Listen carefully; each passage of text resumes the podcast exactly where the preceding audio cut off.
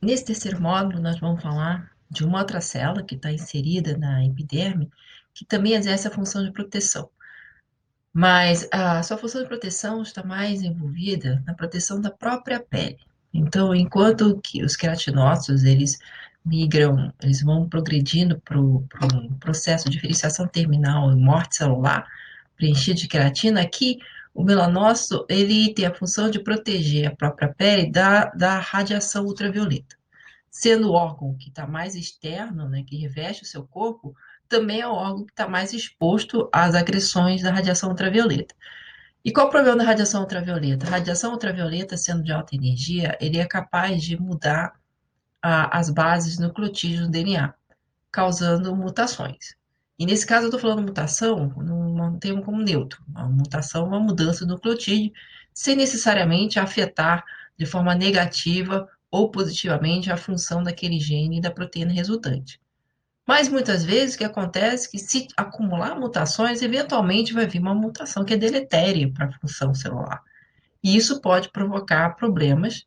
Uh, uh, por exemplo, câncer seria uma, uma, um, um, um, problema óbvio e conhecido. Então, o melanócito ele vai produzir é, o, a melanina exatamente com a função de proteger o DNA das células do queratinócitos, do, dos queratinócitos. Bom, antes de progredir para falar sobre, sobre os melanócitos, vamos então para a questão desafio, que foi no Homero, na, no módulo anterior. Então, nós temos aqui, nesse, eu, eu não virei de cabeça para baixo o, o, corte, realmente o corte no está assim, nessa posição. Você vê que a camada basal está para cá e a superfície está para cá. Então, progride aqui para trás, que eu não incluí na foto, nós teríamos a derme, né, com tecido conjuntivo. E aqui nós teremos alojado, você vê que está bem corado o núcleo, então seria o núcleo basal com o núcleo ovoide. Uh, e vai, as células, à medida que elas vão progredindo, o núcleo fica menos corado, mostrando que está menos condensado. Ele tá aqui também, se você olhar, tem até uns, uns figuras mitóticas de mitose. E aqui você tem o núcleo menos condensado e, a, e o formato da célula deixa de ser alongado, passa a ser um pouquinho mais achatado e também, se vocês observarem bem, começa a ter uns espaços intercelulares com os espinhos, então camada espinhosa. À medida que essas células vão acumulando grânulos intracelulares, também vão ficando mais achatadas, então a célula começa a tomar um aspecto meio de como se estivesse com sardas. Olha só como tem umas pintinhas roxas. Então, essa seria a camada granulosa. E aí, aqui eu já aproveito para apontar dois tipos de grânulos que estão vendo aqui. Você tem os grânulos marrons, que mais acumula na base, que é a melanina, que a gente vai falar sobre hoje. E aqui os grãos marrons vão sumindo e vão sendo substituídos por esses grãos roxos, que são os grãos contendo, contendo os lipídios que serão, é, serão exocitados para causar a impermeabilização da pele. Agora, progredindo na vida da célula do, do queratinócito, ela vai morrendo, vai perdendo os componentes celulares por autodigestão, então lisossomos da própria célula vão eliminar seus, seus, suas organelas e perde com isso também, né, depois da exocitose, os grânulos contidos nessa camada. Então, a, a célula já indo na direção, já morrendo, ela vai tomar um aspecto transparente e claro, que é pouco ela é pouco corada. Por quê? Porque ela já não tem mais elementos intracelulares para corar. Então, ela vira uma camada lúcida. Lúcida quer dizer transparente, clara. É uma camada lúcida. E à medida que a camada lúcida vai progredindo mais para frente, ela vai virando a camada córnea, que também não coloquei aqui, que é a camada que descama e é mais superficial. Muito bem, então, para o melanócito que, que é melanina? Eu acho que é um termo que todo mundo já está familiar no dia a dia, nós vemos frequentemente na mídia, em, em propaganda. Melanina é um pigmento marrom escuro, a sua cor escurecida exatamente favorece a absorção de, de, de, de radiação ultravioleta e é produzido por melanócito. O melanócito, ele fica na camada basal, eu gosto de ambas essas figuras, por isso que estou mostrando ambas. Então, aqui na camada basal, você vê que o melanócito, ele produz grânulos, então, melanócito é a célula que produz melanina, ela produz grânulos de melanina e que, que vão se concentrar nesses, nesses prolongamentos celulares.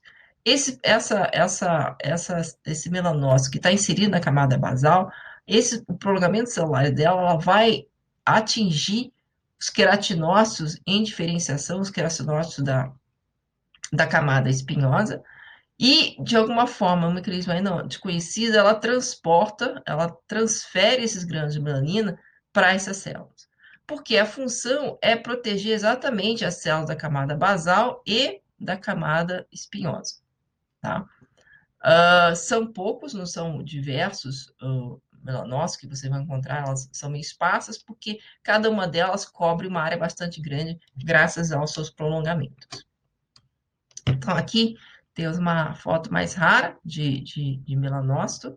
Ela fica posicionada na posição na região basal, em meio a essas células aqui, que são as células da camada basal. Temos aqui um outro. Vai ser difícil vocês conseguirem identificar melanócitos no, nos cortes disponíveis para vocês. O que, que o queratinócito faz com os grãos de melanina? Qual é a função? O grão de melanina, pense qual é a função dele? Proteger o DNA. Onde está o DNA? O DNA está no núcleo.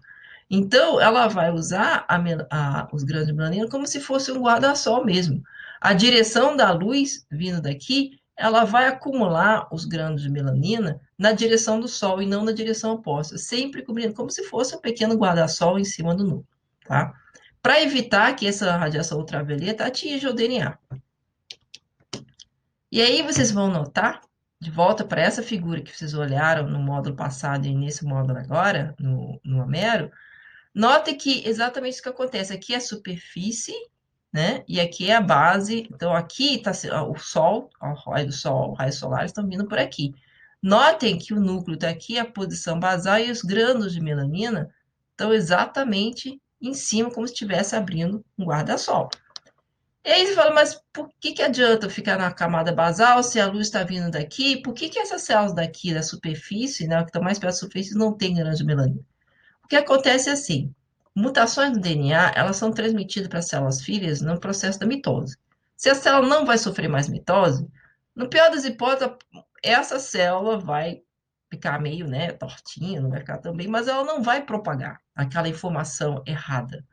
Então, o, o mais importante realmente é, é proteger as células cujo DNA está sendo replicado. E onde é que está acontecendo mitose? Na camada basal. Na camada basal é onde você tem divisão celular e, portanto, esse DNA é o mais, é, é o, vamos dizer, seja a cópia original. Aqui já são células que estão diferenciadas, elas não vão proliferar mais. É, não precisa, precisa, mas ela não tem uma necessidade tão grande quanto a camada basal. Bom, então aqui uma, é, um, é um esquema, deixa eu passar minha cabeça para cá.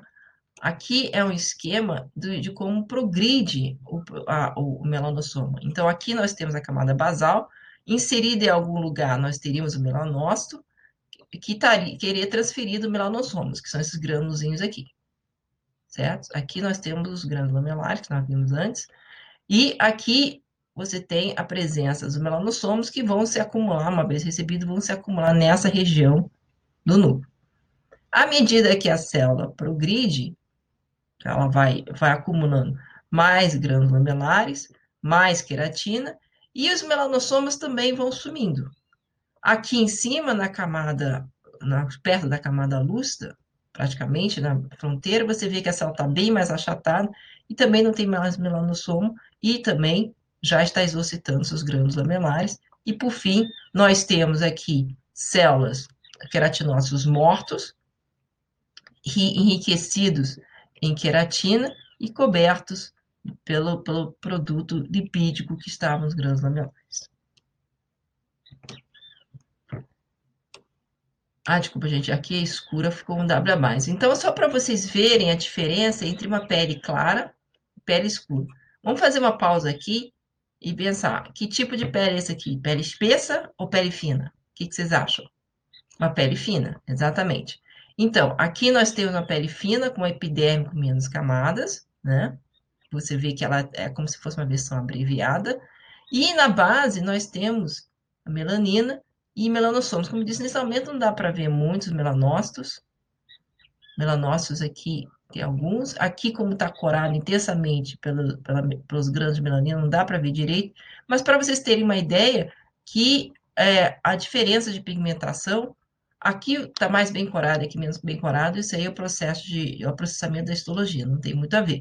Mas aqui você vê que em marrom nós temos grande melanina e aqui nós temos muito menos. Então, para exemplificar a plasticidade do sistema, ou alterações como alterações de número de melanócitos, pode realmente modificar a, a pigmentação da pele, aqui no, no A nós temos um, uma, uma, pessoa que tem uh, essa patologia chamada vitiligo. Vitiligo, você tem perdas de, de melanócitos em locais, em locais da pele, que faz com que a pele fique irreversivelmente clara. Existem diversas causas conhecidas, outras que ainda são desconhecidas, mas enfim, é uma despigmentação da pele. E aí vocês veem o que acontece com o indivíduo com vitiligo. Você vê que ele vem com melanina, até, e aqui existe pedaços onde não há melanina acumulada porque o melanócito foi perdido.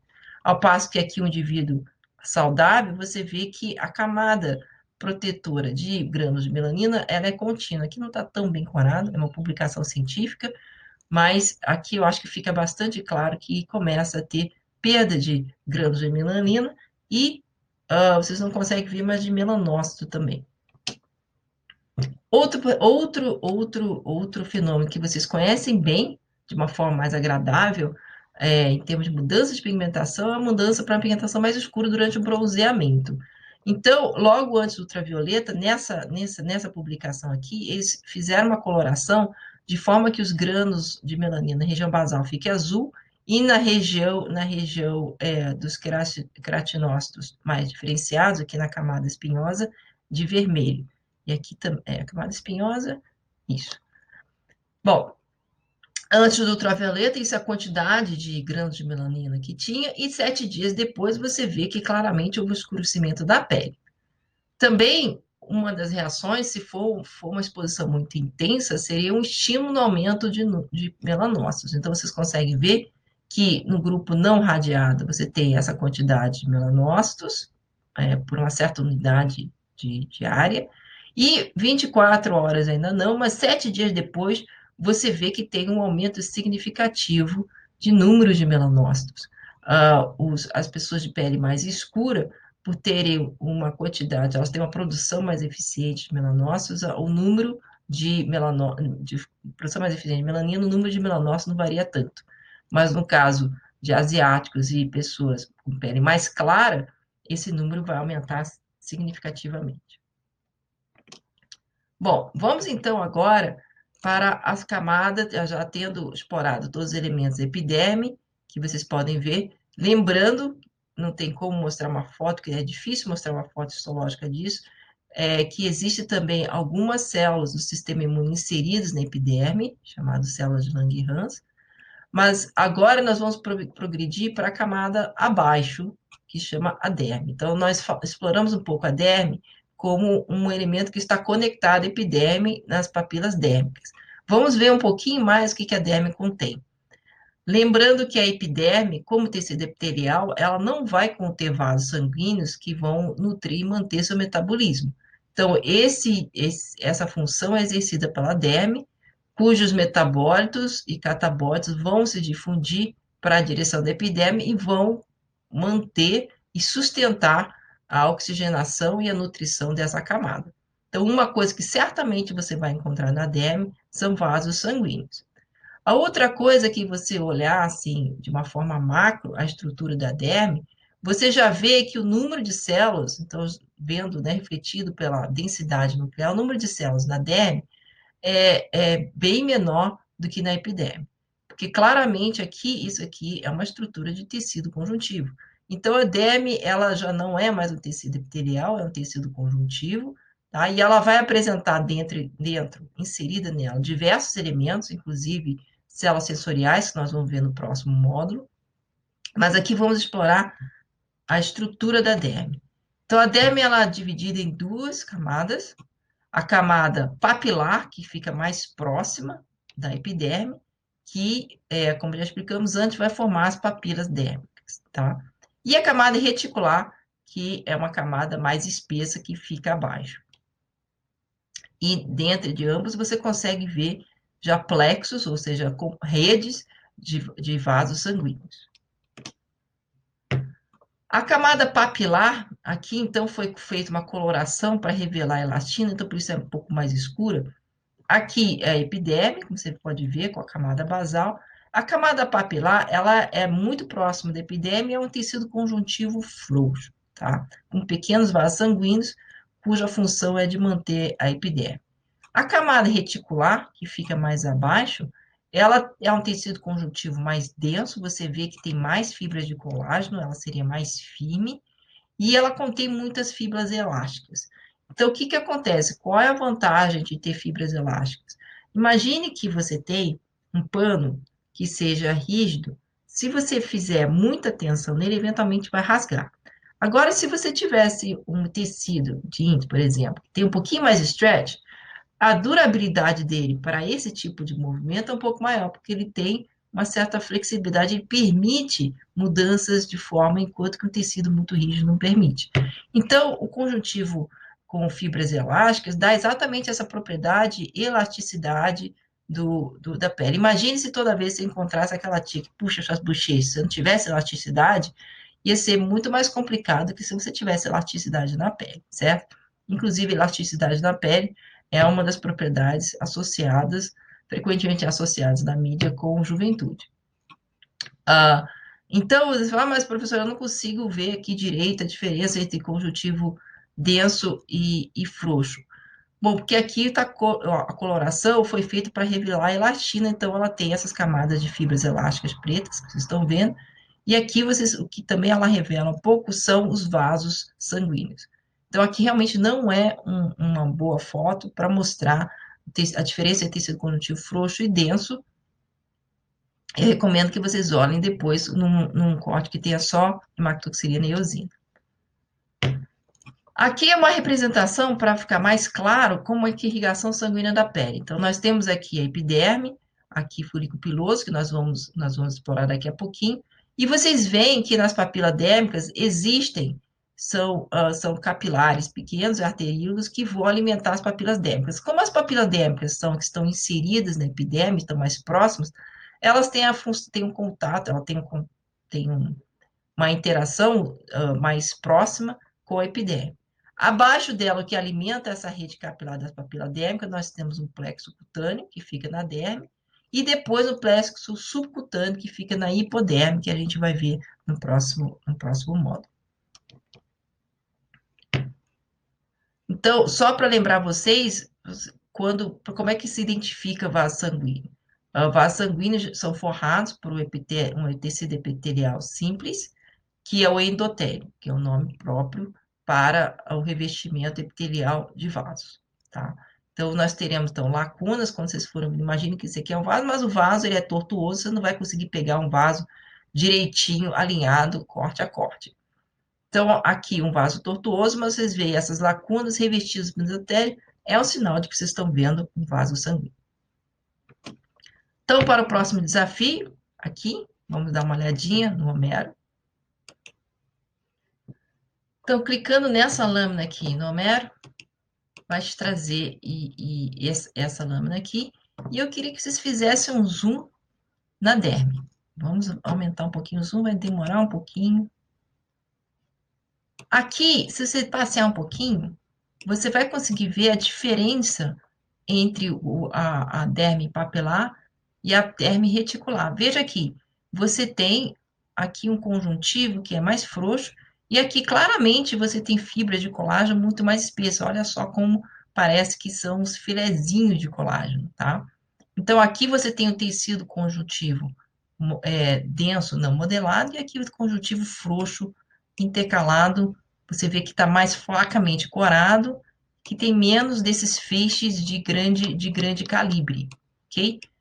Aqui também, de, é, viajando um pouco, né? Explorando um pouco aqui esse slide, vocês vão ver lacunas cobertas, recobertas por endotélio. Então, nós temos o vaso sanguíneo, deixa eu ver se eu consigo encontrar uma papila que tenha esses vasos sanguíneos inseridos nas papilas dérmicas são do plexo papilar, ok? E aqui mais abaixo você vai ver vasos de calibre maior. Então, o desafio desse, desse módulo aqui seria você explorar e identificar vasos sanguíneos de diversos níveis, principalmente na derme, na derme reticular e na derme papilar. Depois a gente vai, no próximo módulo, a gente vai explorar a hipoderme.